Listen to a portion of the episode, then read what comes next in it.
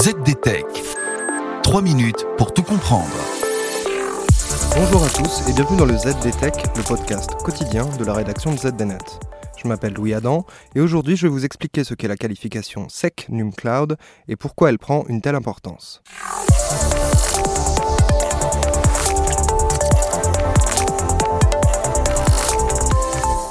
Alors SecNum Cloud, c'est quoi? C'est le nom donné à une qualification décernée par l'ANSI, l'Agence nationale de la sécurité des systèmes d'information. Elle vise à attester des bonnes pratiques de sécurité technique et juridique des hébergeurs cloud. Ça, c'est la version courte, on va la reprendre un peu plus dans le détail. Tout d'abord, qu'est-ce qu'une qualification?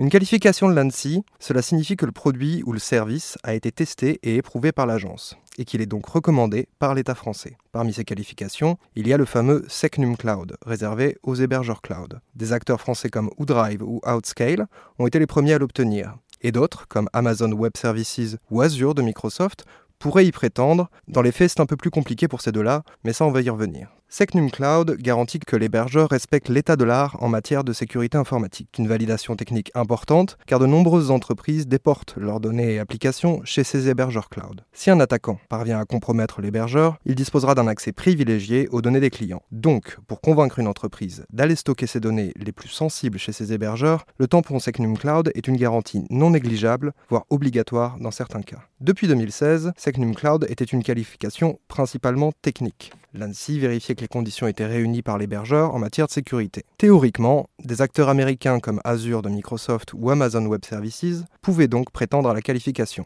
La seule condition était de garantir que les données soient hébergées sur le territoire de l'Union européenne. Mais dans les faits, c'est un peu plus compliqué, car aux États-Unis, la loi permet aux autorités judiciaires et de renseignement d'accéder aux données hébergées par un fournisseur cloud américain, une menace que l'on désigne sous le terme de loi extraterritoriale. Ici, le risque n'est donc pas technique, mais juridique. La simple existence de ce type de loi empêche les gros acteurs américains d'obtenir la qualification SecNum Cloud. Mais plutôt que de réserver le marché du cloud sécurisé à une poignée d'acteurs français validés, le gouvernement a choisi de revoir sa copie et de lancer le label Cloud de confiance. Ce label introduit de nouvelles conditions juridiques, elle vise à protéger des risques liés aux lois extraterritoriales tout en ouvrant la porte aux acteurs américains. Cette évolution va permettre de proposer des offres basées sur des technologies Azure ou Google Cloud, mais en s'assurant que le contrôle reste entre les mains d'acteurs européens et qu'ils ne sont donc pas soumis aux lois extraterritoriales.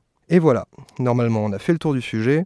Pour en savoir plus, rendez-vous sur zdnet.fr et retrouvez tous les jours un nouvel épisode du ZDTech sur vos plateformes de podcast préférées.